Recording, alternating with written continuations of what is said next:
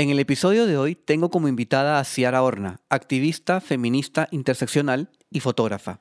Conversaremos sobre los distintos tipos de feminismo, sobre qué es el machismo, sobre el patriarcado y otros temas más que buscan dejar muy en claro qué es la violencia de género, cuál es el actual enfoque de las mujeres con relación a este tan importante tema y cuál debe ser el rol de los hombres frente a él. Será un episodio de muchísimo aprendizaje y cuestionamiento. Bienvenido y bienvenida a Nadie me dijo.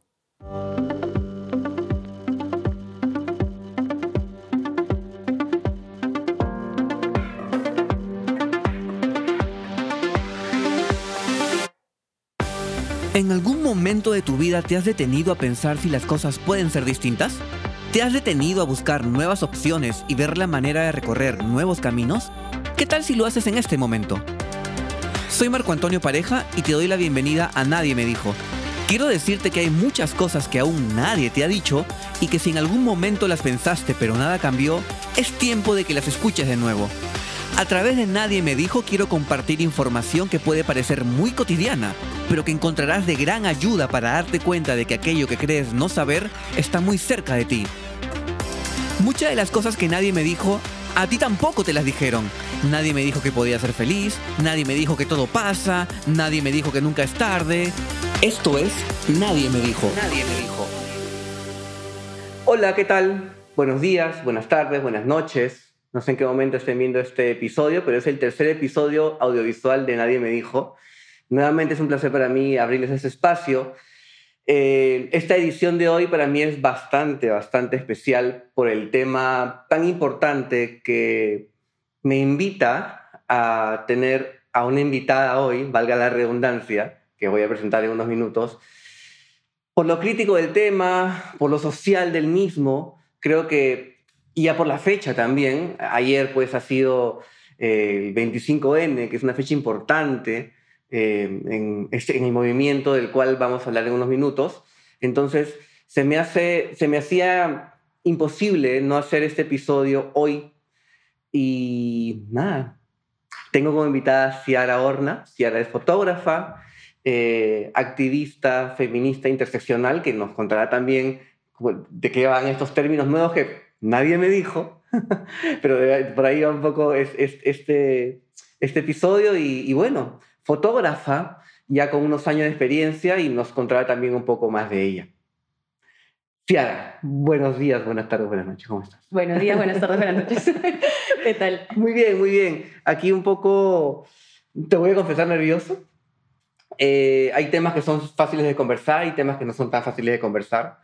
Eh, y creo que esto es uno, uno de los que sí considero requiere cierta seriedad, requiere cierta, no sé seriedad para llevarlo a un tema muy, muy, muy, muy crítico, ¿no? Muy, a un lado muy, muy, muy serio, pero sí considero que es un tema de que, que hay que conversar.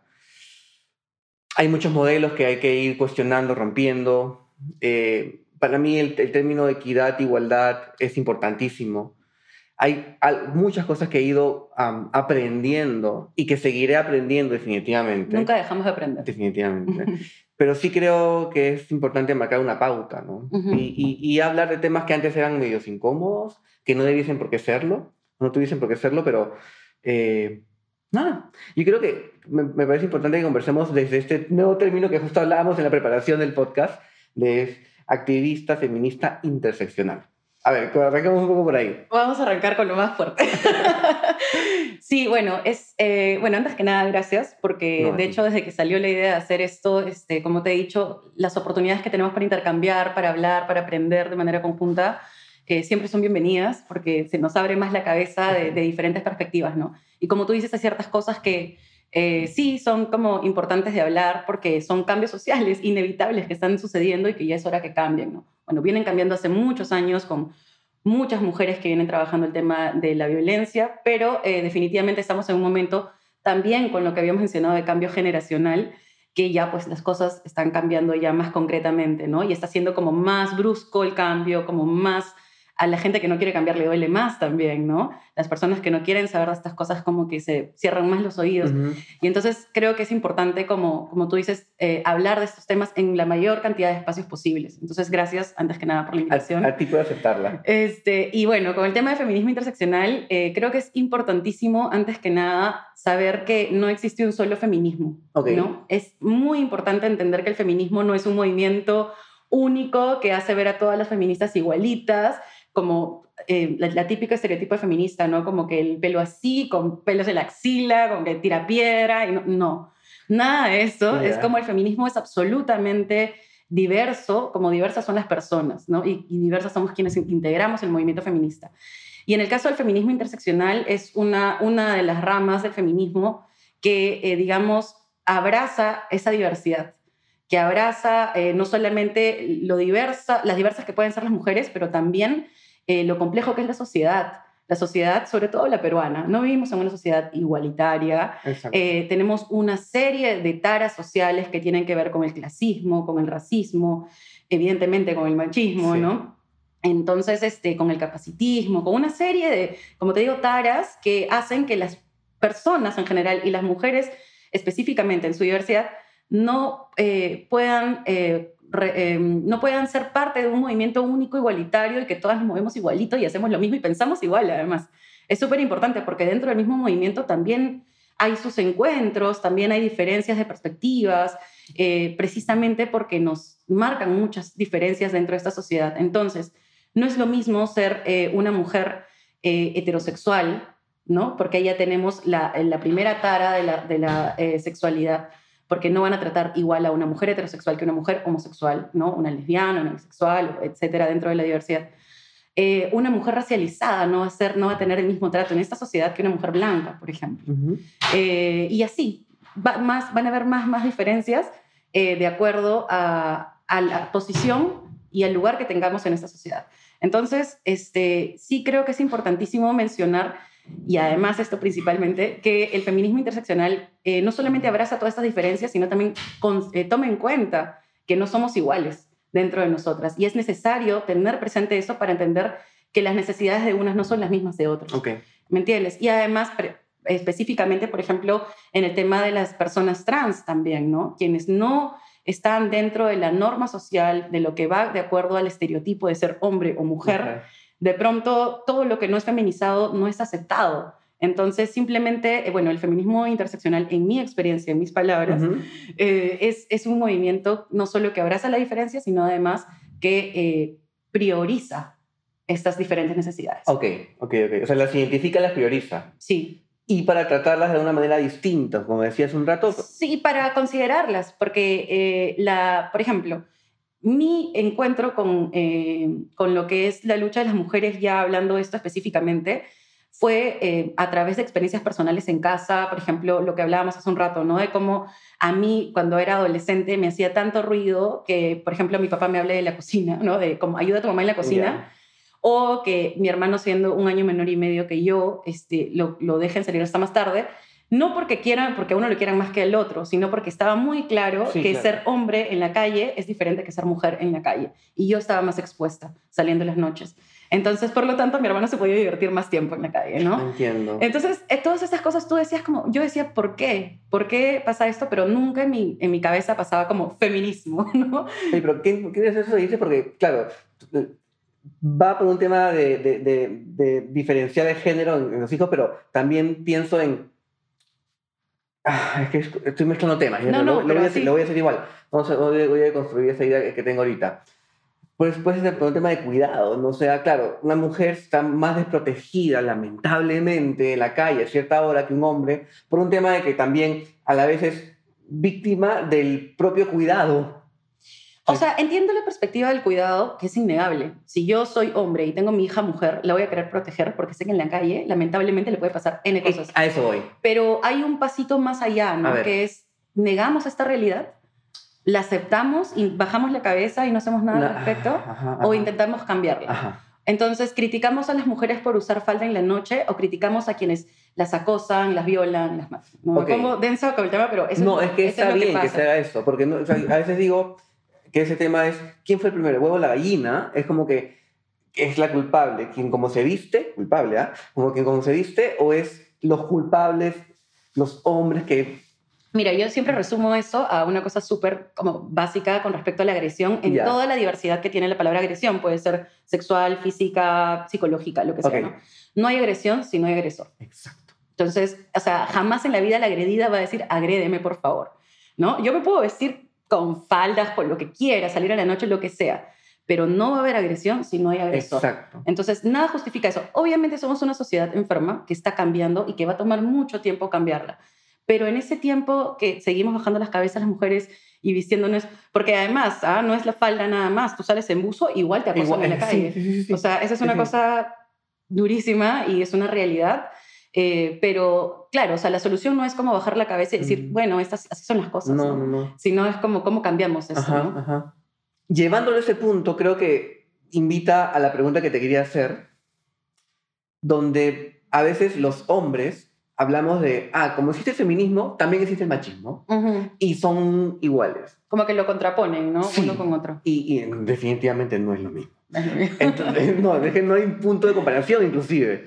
Entonces, cuéntame un poco desde tu, perspectiva cuál es esta diferencia o si quieres definirlos por separado y después hacer una, un paralelo, no sé cómo es, es machismo y feminismo. Mm, ya. Bueno, Creo que igual, sí, como tú dices, es, imposible eh, compararlos, pero por una cosita sí que te cambia el mindset, ¿no?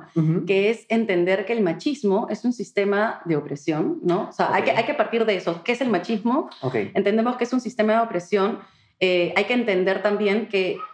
Eh, hay que entender eso, ¿no? Que eso existe, porque hay personas que niegan el machismo. Okay. ¿no? Entonces, ahí hay otro, otro, otro trabajo de construcción, digamos, que es entender que el machismo existe, que no es un invento, es una realidad y se puede ver en diferentes áreas de la vida, en general de la sociedad, ¿no? en las casas, en las calles, en los trabajos, en los lugares de estudio, eh, en cualquier lugar en realidad que te das cuenta, las mujeres, o sea, existe el machismo. Eh, y esto viene con otras palabritas que asustan como el patriarcado, como la heteronorma, ¿no? Entonces como que entran a tallar otras cositas. Pero hablando en términos generales, el machismo es este sistema de opresión en el que el hombre eh, de alguna manera está por encima de la mujer. Y no se trata como estoy encima, te oprimo y te piso la espalda, sino que esa opresión se, se traduce en una serie de dinámicas sociales que terminan llevando a la mujer siempre a tener el peor lado de la, de la dinámica, pues, ¿no? Estamos, somos la mitad de la población más uno y sin embargo estamos como en las casas con el tema de cuidado, siendo acosadas en las calles, eh, viendo la cantidad de feminicidios que hay, las mujeres desaparecidas, la trata de mujeres, una serie de cosas. Entonces, eh, el tema del machismo es innegable y precisamente la naturaleza de la palabra, que es un sistema, sistema de opresión, es que hace que sea imposible que tenga un paralelo real, como lo tendría ser el feminismo, ¿no? Todo caso, en todo caso, digamos, si queremos comparar así, podría ser misandría, ¿no? Ok. Ya. O embrismo, que es como más brutal, ¿no? Ya, embrismo, pero eso no existe. Y así existiese, así existiese, no vemos en las calles grupos de mujeres acosando a hombres, no vemos este, Em, por ejemplo, la brecha salarial, que mm. favorece a las mujeres. Eso no existe. Entonces, no existe un paralelo entre machismo y algo más que, le haga la competencia. Eh, y muy lejos de eso, el feminismo es todo lo contrario, pues. O sea, si, mientras el machismo es un sistema de opresión que literalmente oprime, ¿no? Valga la redundancia, el feminismo es un movimiento, los feminismos, ¿no? En su diversidad, eh, responden al movimiento social y político ¿no? Mm. Eh, de, mujeres, otra vez en su diversidad, y es súper importante mencionar porque lo que no se menciona no existe. Entonces, las mujeres en nuestra diversidad, eh, hace muchos, muchos años ya nos venimos organizando, digo nos en, favor de nuestras ancestras, ¿no? Pero este, que vienen trabajando eh, porque, para que esto se cambie. Por ejemplo, la típica imagen de la bruja, ¿no? La típica imagen de la mujer que sabe, la mujer que tiene conocimiento y que, ¿qué pasa? Tiene que ser quemada tiene que ser matada, tiene que ser callada. Entonces, todas estas cositas que a veces terminan siendo historia, mitología, te das cuenta que el machismo está impregnado en todo, la figura patriarcal, ¿no? El patriarcado, eso, es una verdad que has mencionado hace un rato, que aún hace, no sé si aún hace, hace mucho ruido, o sea, no es, no es que aún haga, hace demasiado ruido. Sí, claro. Y, y, voy a hablar, me voy a poner en el saco, porque soy hombre, aunque no considero este, en ciertos aspectos, aún estoy en un proceso importante de construcción, este, que me haga ruido la palabra, pero creo que probablemente hace ruido porque, como dices, no se mencionan algunas cosas, entonces se toma como inexistente o es patriarcado. Feminista, esa palabra es... Ok, ¿qué es el patriarcado? Bueno, sí, eso pasa, es verdad. Hablas de eso y Exacto. por eso tengo que advertir. Sobre todo creo que la palabra sí es fuerte, suena fuerte, ¿no? Sí, pero igual, o sea, a ver, lejos de asustarnos por la palabra, ¿no? ¿Qué es el patriarca? No, ahorita no tengo referencias bibliográficas, lamentablemente, pero recuerdo haber leído eh, hace tiempo en la universidad un artículo que hablaba de la figura del patriarca, ¿no? ¿Y quién era el patriarca? El patriarca tenía tierras, tenía descendencia, sus hijos, hijas, y tenía su mujer. Estas eran sus propiedades. Tenía ah. tierras, descendencia y mujer. Entonces la mujer pasaba a ser literalmente eh, pertenencia, ¿no? Era una propiedad del hombre, del patriarca. Entonces desde ahí, como, no digo desde ahí, pero resume muy bien lo que, em, lo que viene a ser el patriarcado, esta figura en la que el hombre, como rey y señor, posee, impone, se hace lo que él quiere. La mujer es parte, es su propiedad.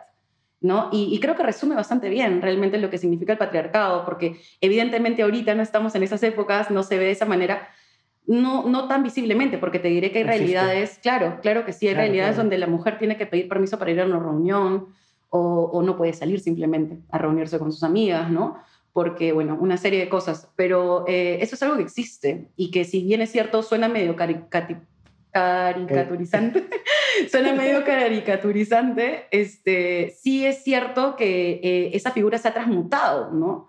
Y, por ejemplo, el tema del acoso sexual callejero me parece un ejemplo muy... Eh, se puede ver muy bien ahí, porque las mujeres que se atreven a salir a las calles en ropa pequeña, por ejemplo, porque hace calor, porque se te da la gana, porque tú eres libre. Lo que fue lo que mencionas, ¿no? Que se atreven a Se atreve. Eso, tú te atreves al espacio público. ¿Por qué? Porque la mujer siempre ha sido el espacio privado. La mujer es del espacio privado, es de su casa, eh, hace las tareas de cuidado. Entonces, si tú te atreves a salir a la calle, tienes que pagar un precio por haber hecho eso. Increíble. ¿Y cuál es ese precio? Que te acosen. Que te cosen, que te metan la mano, que te... Que te digan, a, te digan una serie de cosas horribles eh, que sí, claro, me, da cólera porque, no, es que está bien, de hecho, si tú vas hablando con más mujeres, eh, hay muchas mujeres que aún consideran que esto es como, ay, pero qué bonito que te digan que estás bonita o algo así, ¿no?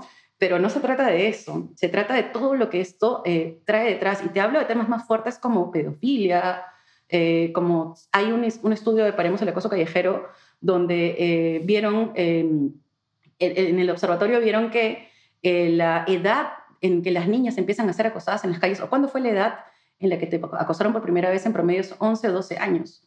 Estamos hablando de que son niñas siendo sexualizadas en las calles. Entonces, eso es, un, eso es una cosa, un número bien fuerte, pero que representa la problemática general.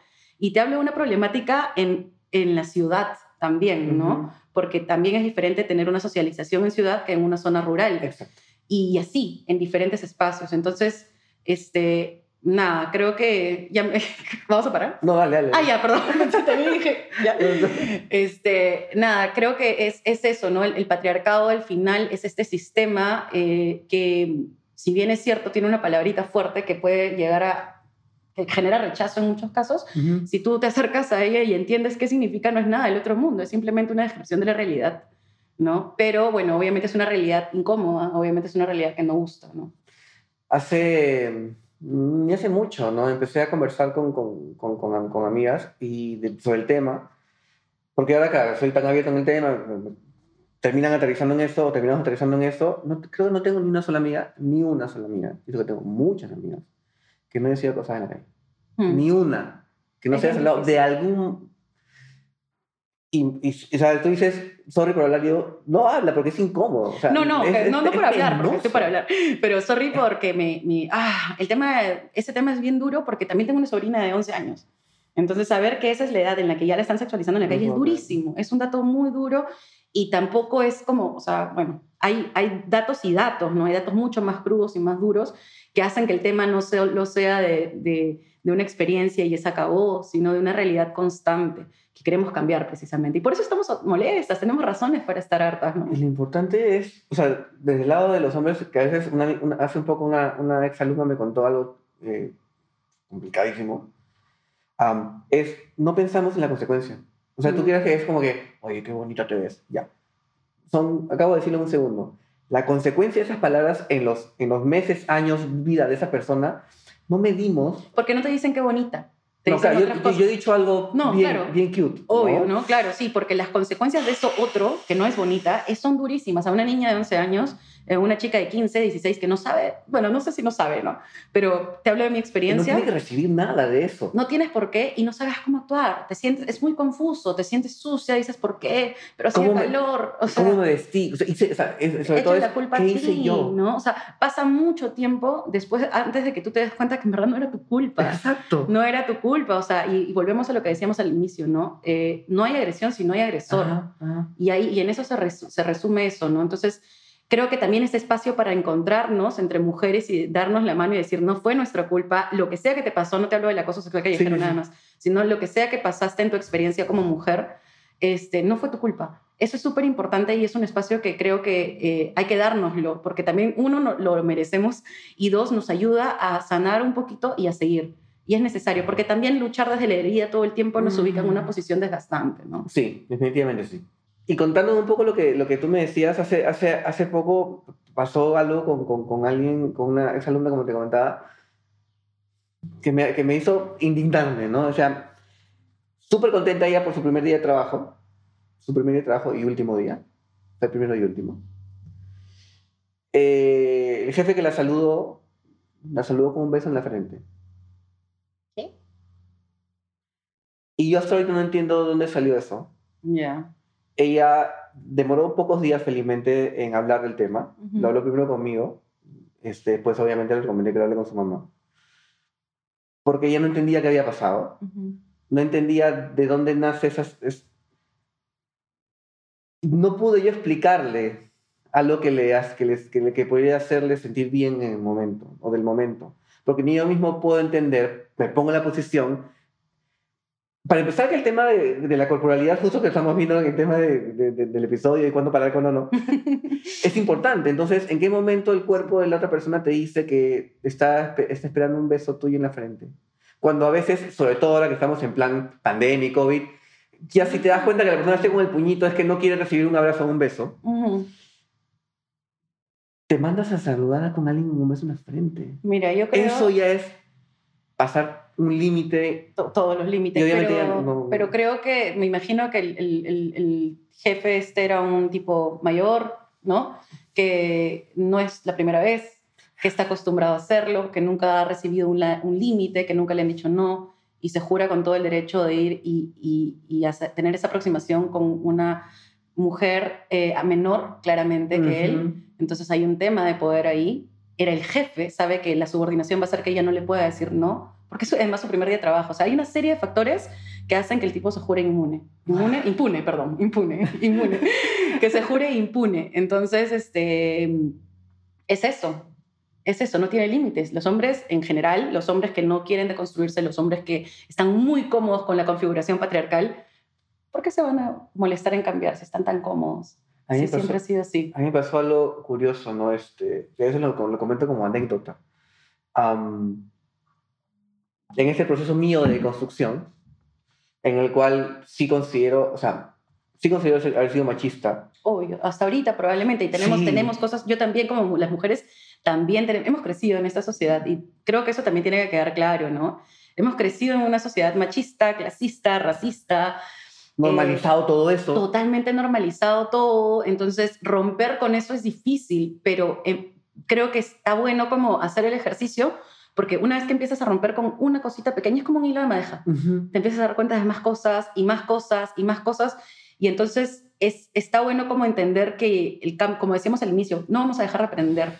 Siempre, porque además somos personas cambiantes, somos una sociedad cambiante y siempre vamos a ir precisamente cambiando, ¿no? Pero todavía tenemos rezagos del machismo, eh, las mujeres, los hombres, probablemente los hombres más, como te digo, porque en esta configuración social les tocó el lado más cómodo, entonces va a ser más difícil que lo cambien. Las mujeres, como nos tocó este otro lado más difícil, como tenemos más urgencia de cambiarlo, ¿no? Obvio, obvio. Ahora, ¿de, dónde nace o, cómo podríamos iniciar ese proceso de deconstrucción? Mm, bueno. Yo, yo lo empecé a, a notar, eh, por ejemplo, en mis bromas. ¿No? O, la típica frase que pasa a alguien que escuchas en la calle cuando está manejando, debe ser mujer. O sea, cosas tan comunes. Estaban súper normalizadas, pues, ¿no? Que, tú, que, que después, si, un poco como que este, analiza la frase y vas, como dices, yo, yo, tú, tú, dices maneja, yo digo jalando tela, vas jalando tela, te das cuenta que viene de una posición de, ok, entonces la mujer no está en la capacidad de manejar como un hombre porque el hombre ¿Qué? No, y además como si los hombres manejasen así, o sea, perdóname, pero ¿cómo manejan también? O sea, las mujeres manejan como, como ellas y, y, las personas manejan de manera distinta, ¿no? Pero yo creo que para, a la pregunta de desde dónde, este, te diría que hay un ejercicio que funciona mucho. Ya, a ver. Eh, personalmente me funciona bastante bien, que es el tema del sexismo, ¿no? Es como para ver eh, si algo es sexista o no, eh, intercambia los roles. A ver, hagamos la broma con el hombre. ¿Da risa, no da risa? ¿Qué te hace pensar a dónde te lleva? bueno, nunca había pensado en ese ejercicio, pero Sí, funciona, funciona. Es como que si, si tú dices algo que consideras que podría ser machista no, a veces ni decirlo, porque ¿qué pasa en nuestra cabeza que no decimos también, no? En nuestra mente pasan muchas cosas que no decimos porque ya obviamente tenemos filtros, porque nos damos cuenta de cosas, porque aprendemos, porque cambiamos, pero cambiar la, la mente es como más lento, es un trabajo de como, es más trabajoso. Entonces, ahí tú te das cuenta, ¿no? A ver, esta cosita que he pensado o esta broma que hice a, mi amigo, yo qué sé, ¿cómo sería si es que en vez de mujer pongo hombre? En vez de si digo Diana, digo Rafael, yo qué sé, ¿no? Entonces, ese ejercicio te permite ver si lo que estás diciendo es sexista o no. Estoy pensando en cosas mientras me lo, estás comentando y pierde sentido. O sea, Deja como por completo. Estoy pensando en ciertas frases típicas y se, se le da un gracioso en lo absoluto. Fuerte. Sí. Sí. fuerte, ¿no? Ahora, el tema es, ¿cuánta voluntad hay? Porque eh, a, veces cuando hablo con mis alumnos en tema de gestión del cambio es, el cambio es, es imposible si no hay la disposición hacia el mismo. Entonces, ¿cuánta voluntad hay de, de, parte del hombre o las mujeres, no sé, en, entrar en ese tipo de ejercicios o decir, oye, brother, no fastidies, de verdad? Uy, oh, sí, qué pesado, la fiesta. O tú con tus cosas de nuevo, sí. ¿qué vas a cambiar? No hay voluntad en muchos casos. Yo creo que el cambio es absolutamente individual o sea, yo voy a cambiar en cuanto yo quiera cambiar, pero definitivamente van a eh, entrar a tallar este, lo que consumo, con quién me junto, con quién hablo, este, lo que veo, lo que escucho, ¿no? Entonces, te diré, yo también, y estoy segura que es algo que te ha pasado, tú tienes ciertos grupos que de pronto ya empiezas a, caer como el pesado, o como, otra, como tú dices, no, ay Marco, otra vez con tu ah, por favor, ¿no? y es como que eh, a mí me ha pasado incluso en espacios como, ya no, porque ya varios círculos también están cambiando y eso es bien bonito también, ¿no? Pero me pasaba antes que de pronto yo tenía que callarme para no romper un código. Y eso, y, y, recuerdo que en ese tiempo era como que me hacía ruido, pero decía, ay, pero voy a hacer la pesada, mejor me callo, no sé qué. Hasta que obviamente luego me llegó y digo, ¿por qué me voy a callar? Esto no está bien, ¿no? Y tú decides si quieres seguir siendo parte de ese em, eh, ambiente o si quieres formar nuevos, o si, bueno, ni siquiera es formar, porque te aseguro que cuando tú empiezas a deconstruirte, eh, es así, te empiezas a juntar con gente que está en el mismo camino. Empiezas a, a, hacer match con, con personas que están en la misma onda y quienes no, pues no será su momento, yo qué sé, porque los procesos son sumamente individuales, ¿no? Eh, ahora, obviamente te voy a decir, ¿no? Yo como mujer, como activista feminista interseccional, no voy a tener la misma paciencia con un hombre que tiene claramente intenciones de construcción, yo qué sé, que se puede conversar, o a un hombre que simplemente se ríe y está en otra. Está en otra, eh, no, sabes que no hablemos mejor. Me estás haciendo perder mi tiempo y en verdad ahorita no quiero perder mi tiempo. Sí. ¿no? Entonces ya, eh, no sé, eso por lo menos es como yo lo he desarrollado. Yo creo, como te decía, que somos tan diversas y diversas hasta el final que cada quien tiene su propio proceso. ¿no? Lo que bueno que menciones eso de, de, de, cambios individual porque yo no lo había visto así. O sea, claro, tampoco es como que imponer mi idea o es tu momento de cambiar, ¿no? Porque la sociedad lo apremia o porque ya son muchos años, pero sí tiene sentido porque, y también te quita un poco de carga emocional, ¿no? no, no es tu tarea, pero, pero eso sí digo, ¿no? El cambio es, los procesos son sumamente individuales porque son personales, etcétera, pero evidentemente hay un cambio colectivo, evidentemente hay un movimiento colectivo. Entonces, y otra cosa, el tema de la información es súper importante porque no todo el mundo tiene esta información, digamos. y el, el, acceso es otro tema porque ahí, mucha, también nos vamos para otro podcast. El tema del acceso, las diferencias sociales en este, en este país y en esta región, Latinoamérica en general, son temas de otro podcast, creo, porque nos lleva a, una serie de cosas, ¿no? Eh, que trascienden a veces el tema del machismo incluso. Ah, ya. Entonces, este, eh, pero sí, ay, perdón, perdí el punto. Em, edición. sí, edición esto. Pero eh, estábamos diciendo el cambio. El cambio eh, no solamente, o sea, es personal en el sentido de que son procesos individuales, los de aprendizaje, porque tu experiencia no es la misma que tu mejor amigo. Por más de que se conozcan años y hayan estudiado juntos, no han socializado, eh, bueno, socializado sí, pero no han tenido las mismas experiencias. Por lo tanto, su perspectiva con respecto a esto va a ser diferente que la tuya. En ese sentido digo que son procesos individuales, pero son procesos colectivos eh, en el sentido de que somos seres sociales. Entonces, mi cambio personal, individual, va a tener un impacto en mi entorno. Y ahí está en mí si yo quiero darme esa chamba o no. Personalmente, creo que hay que dárnosla, porque al final, eh, también lo que conversaba con un amigo, ¿no? Si queremos un cambio social, este, vayamos por eso, porque si no, simplemente estoy almacenando conocimientos y... Y no, nada. ¿Y cuál es el tema, no? Entonces, es importante socializar esta información, es importante a veces, si tenemos la fuerza emocional, si tenemos... E, este, si estamos en este momento, ser la, la que molesta, pues sí, esto está así, eso Si, si no quieres verlo, si te molesta esto, está bien. Yo me abriré, ya veo si yo me quiero abrir o no, pero no por eso me voy a callar. No por eso voy a hablar solamente con quien quiere hablar del tema. ¿Me entiendes? Porque si no se generan circulitos y clubs del tema.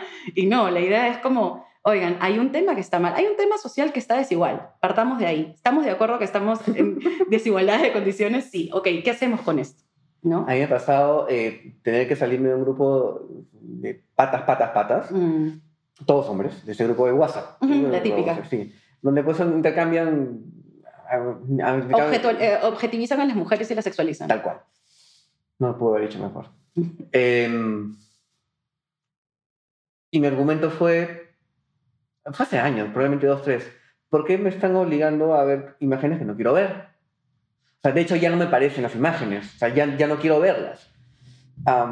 y se generó todo un debate. ¿no? Porque claro, al final me terminé yendo de grupo, pero el argumento, uno de los argumentos más fuertes, o que me pareció más fuerte fue, este es un grupo de patas, es un grupo de hombres, quiero tener la libertad de poder ver y compartir lo que quiera compartir. Yo que no se trata de lo que estás compartiendo, se trata de lo que significa la imagen que estás compartiendo. No estás compartiéndome, pues, este... Mira su argumento, ¿no? Que me parece bien loco detenerme en eso porque te dice, no, pues básicamente desde diciendo, no puedo decirte contra mi derecho de, expresarme, básicamente, en mi grupo de confianza. Exacto, y Es como, ¿qué estás socializando? O sea, ¿qué estás haciendo? ¿Estás objetivizando a las mujeres? ¿Le estás sexualizando? O sea, ¿esa es tu libertad? Y, y, eso es un ejemplo clarísimo a nivel como macro también, ¿no? Así funciona. O sea, mira las calles. Fuerte, son cosas muy, muy fuertes. Mencionaste algo, hace un rato algo, que me dejó pensando, que creo que va a invitar a la siguiente pregunta. No hay agredida o agredido sin agresor. ¿Ok? Desde la parte del rol del hombre, por decirlo de alguna forma, ¿cómo debiese ser o cuál debiese ser nuestra posición para ser entes de bien, por decirlo de alguna forma? Ser el bien. Eh, eh, en, este, en este momento que se encuentra ustedes, por decirlo, por decirlo de tanta violencia en la sociedad? Eh, bueno, antes que nada, creo que la, el rol de los hombres dentro de, la lucha contra la violencia hacia las mujeres, eh, en principio, tiene que ser por un cambio, lo que hablábamos hace rato, ¿no? Un cambio mental, darte cuenta del problema y darte cuenta de que cuando se dice, porque también es muy, muy complicado esto de no todos los hombres, ¿no? Ah, sí. También cuando el, el famoso tema de, ah, no todos men o no todos los hombres, es como que no todos, pero lo suficiente es como para que esto sea un problema, sí, ¿no? Y tal vez no todos matan, violan y, hacen estas cosas, pero sí, probablemente muchos de los hombres aún tengan eh, taras eh, machistas que todavía replican sin darse cuenta, como por ejemplo lo de los chistes, eh, la objetivización de las mujeres pasándose el pack por los chats de, WhatsApp, eh, el acoso, las miradas lascivas, yo qué sé, una serie de cosas que tal vez están minimizadas, pero que eso también es parte del problema. Entonces, lo primero es darte cuenta, ¿no? Y lo segundo es, pienso, y de acuerdo a mi experiencia también, no es como que una forma eh, de hacer las cosas, pero creo que los hombres deberían trabajar con sus congéneres. Los hombres deberían trabajar con los hombres, cambiando los círculos y los espacios donde todavía el machismo es tan normalizado que, que se juran con este derecho y que, y que hay hombres como el jefe eh, de tu amiga por un día que se cree con el derecho de ir y, y transgredir este espacio personal y besarla en la frente, ¿no? Entonces, lo principal pienso que es este cambio de darte cuenta, por un lado, y trabajar en los espacios que corresponden, que son los espacios de socialización de hombres, ¿no? ¿Por qué? Porque es la, digamos, el tema de violencia hacia las mujeres no es algo en lo que necesitemos la ayuda del hombre, no necesitamos que nos ayuden, ¿no? No necesitamos el apoyo, porque es un problema también de ustedes. Entonces digo ustedes porque no, estamos conversando. Está bien, Pero es un problema de los hombres también. Entonces, eh, acá no estamos como echando culpas o señalándonos o nada de eso, aunque claramente pues la configuración está dada, ¿no? Sabemos de lo que estamos hablando. Pero este, sí creo que eh, es importantísimo que los hombres trabajen en los espacios de los hombres.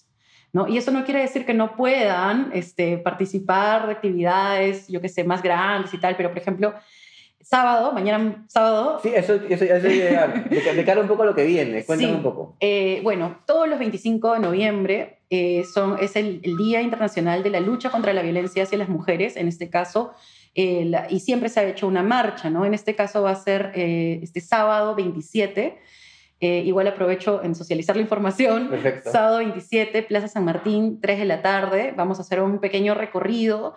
Eh, y, bueno, es importante poder encontrarnos, no solamente te digo porque son espacios donde alzamos nuestra voz, y es muy importante esto, pero también son espacios de encuentro entre mujeres que, eh, que quieren que esto cambie. ¿no? hay mucho debate entre si los hombres, cuál es la presencia de los hombres en las marchas y todo esto. Y, y bueno, yo te diría que en verdad para los hombres que quieran ir, en principio se den cuenta que esa es una marcha de mujeres. Entonces, si realmente quieres cambiar esto, si realmente quieres ir y quieres como alzar tu voz también, eh, no obviamente como afectado, sino como una persona que se da cuenta que eso está mal, pues anda y hay bloques en la marcha, siempre, siempre hay ah, bloques. Entonces, los primeros bloques son como para familias, eh, familiares de víctimas de feminicidio, mujeres que han recibido la violencia, diferentes, otros bloques de diferentes colectivos, colectivas, eh, diferentes bloques sociales y hay bloques mixtos también al final. Entonces, no pasa ah. nada, puede ser parte de, pero no acaparen, ¿no? Eso es nada más. Y te lo digo desde el lado de fotógrafa también, por favor, amigos fotógrafos. no acaparen. Este es un momento, eh, sí, es una marcha de mujeres y diversidades. Y si tenemos un momento en la vida en que, en que la actividad y la lucha social puede estar eh, permitida para las mujeres, digo permitida es duro, ¿no? Pero que en la que las mujeres nos podamos sentir libres de cubrir, yo como mujer, cubrir mi propia marcha, quiero hacerlo en libertad, no pidiendo permiso ni, ni, que se me pongan adelante, porque esa es otra cosa, el ojo de los hombres en la foto es bien interesante, ¿no? otro tema es el tema del arte y por ahí también otro podcast. Sí, claro, claro. Pero acá es como, es bien, es bien, eh, interpela bastante, porque hay, el, el ojo masculino suele buscar el morbo suele buscar eh, la portada, suele buscar lo que venda.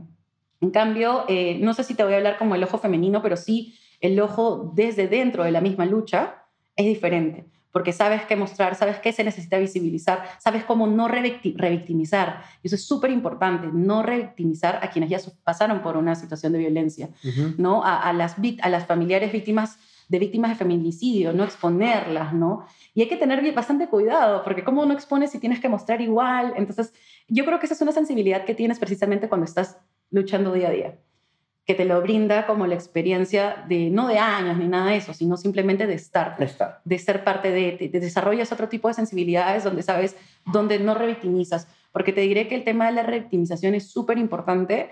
Eh, me voy a salir un, un cachito nomás, pero por ejemplo, creo que no deberíamos dejar de mencionar el tema de la revictimización eh, con respecto a la violencia estructural y social que vivimos. Me, me, me, explico. Em, las mujeres que denuncian siempre dicen, ¿por qué no denuncian? Y no, las mujeres que denuncian sufren una serie de, de eh, revictimizaciones Primero, en la comisaría.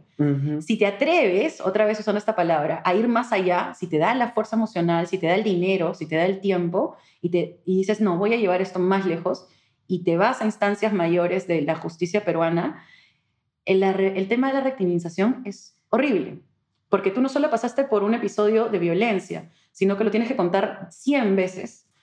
Tienes que estar expuesta con tu agresor, tienes que, eh, y bueno, te hablo como una persona que recibió la violencia, pero para las familiares víctimas, de las víctimas de feminicidio, no sabes lo que es esto.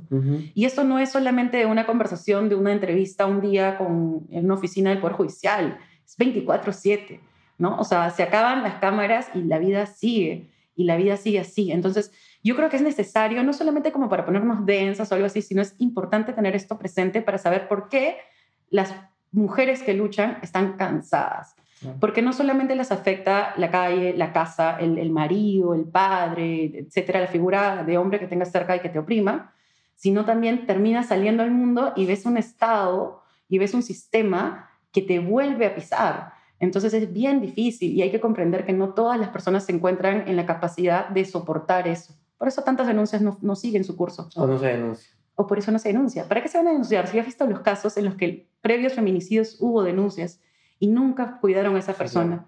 Entonces, es bien denso y el tema de la revictimización es importantísimo porque no solamente queremos cambiar el tema de la violencia física, sexual, que es lo más visible, también está la violencia psicológica, también está el tema de la violencia estructural, que vamos a ir una y cien veces al Congreso, vamos a ir una y cien veces al Poder Judicial a decir eso está mal y esto que estás haciendo está mal. Y no solamente en temas de, violencia física, sino, por ejemplo, el caso y más político, ¿no? el tema de las esterilizaciones forzadas. Son mujeres que vienen más de 25 años luchando y que aún este año, aún en pandemia, aún en nuestra cotidianeidad, siguen siendo revictimizadas por un Estado que no solamente no les da justicia, sino que hay una tras otra eh, burla, ¿no? De cosas como no tener intérpretes, como e, extenderlo para que esto se, ¿cómo se dice? Cuando, para que prescriba. ¿no? Porque llevan más de 25 años. Y esto no puede ser, o sea, es importante eh, entender que cuando hablamos de violencia hacia las mujeres, no solamente estamos hablando de la violencia del marido que la golpea, estamos hablando de una violencia absolutamente estructural que va a tomar tiempo cambiar. Sí, definitivamente sí, pero bueno, se están haciendo ya... Se, se, vienen, se vienen haciendo hace años, ¿no? Cosas para cambiar. Y sí, pues cada vez vamos a estar más molestosas, porque obviamente queremos, o sea, molestosas digo queremos molestar, queremos incomodar, porque si no hay incomodidad, no hay cambio. Exacto. Y necesitamos cambiar, ¿no? Sí, sí, sí. Tenemos derecho a vivir tranquilas. Obvio que sí. Ciara, muchas gracias por, tu, por aceptar mi invitación. Este, Gracias por la invitación. Los dos primeros podcasts fueron con, con, amigos. Es la primera vez que tengo un podcast que con alguien que recién conozco y ha sido un placer para mí conocerte. Igualmente, en verdad, gracias. Y, y, de hecho me gustaría después volver, seguir conversando contigo sobre el tema. Sigo aprendiendo sobre él. Me parece importante aprender sobre él. Este, como, como dices, no hacer desde mi lado, este, independiente del género, sino desde mi lado individual, algo más que pueda sumar. Cualquier cosa, en verdad. Ahorita, esto es súper importante porque también abre el tema a espacios que tal vez no, donde no son tan cotidianos estos temas y es necesario, es necesario visibilizar. Igual, solo para terminar, quería eh, cerrar diciendo que tratemos de estar más empáticas y más empáticos, sobre todo, con esos temas, porque que, que a ti no te afecte de tal manera no quiere decir que a la otra persona le afecte igual que a ti. Exacto. Y te diré que las personas no se organizan, no salen a marchar, no, tienen, no dan parte de su tiempo, de su energía en esto que no te retribuye económicamente, que es el activismo, no lo hacen por placer, porque simplemente pues hay que perder nuestro tiempo un rato, no, es porque realmente queremos que hay una realidad que cambie. Y tratemos de empatizar con esa idea, tratemos de empatizar con la idea de que eh, nuestra vivencia, nuestra experiencia no es la misma que la compañera o el compañero. Entonces, vamos por ahí como para entender por qué está reaccionando así, por qué está reclamando eso, qué, qué está pasando en su vida, ¿no? Eso. Ok, muchas gracias. Gracias a ti. Este podcast está disponible en Spotify, YouTube, Apple Podcast y Google Podcast. Compártelo con las personas que más quieres, les puede ser de mucha ayuda. Te recomiendo que lo sigas en redes sociales. Está en Instagram, Facebook y Twitter. Encontrarás más información que te será muy útil. Gracias por escuchar Nadie me dijo. Nadie me dijo.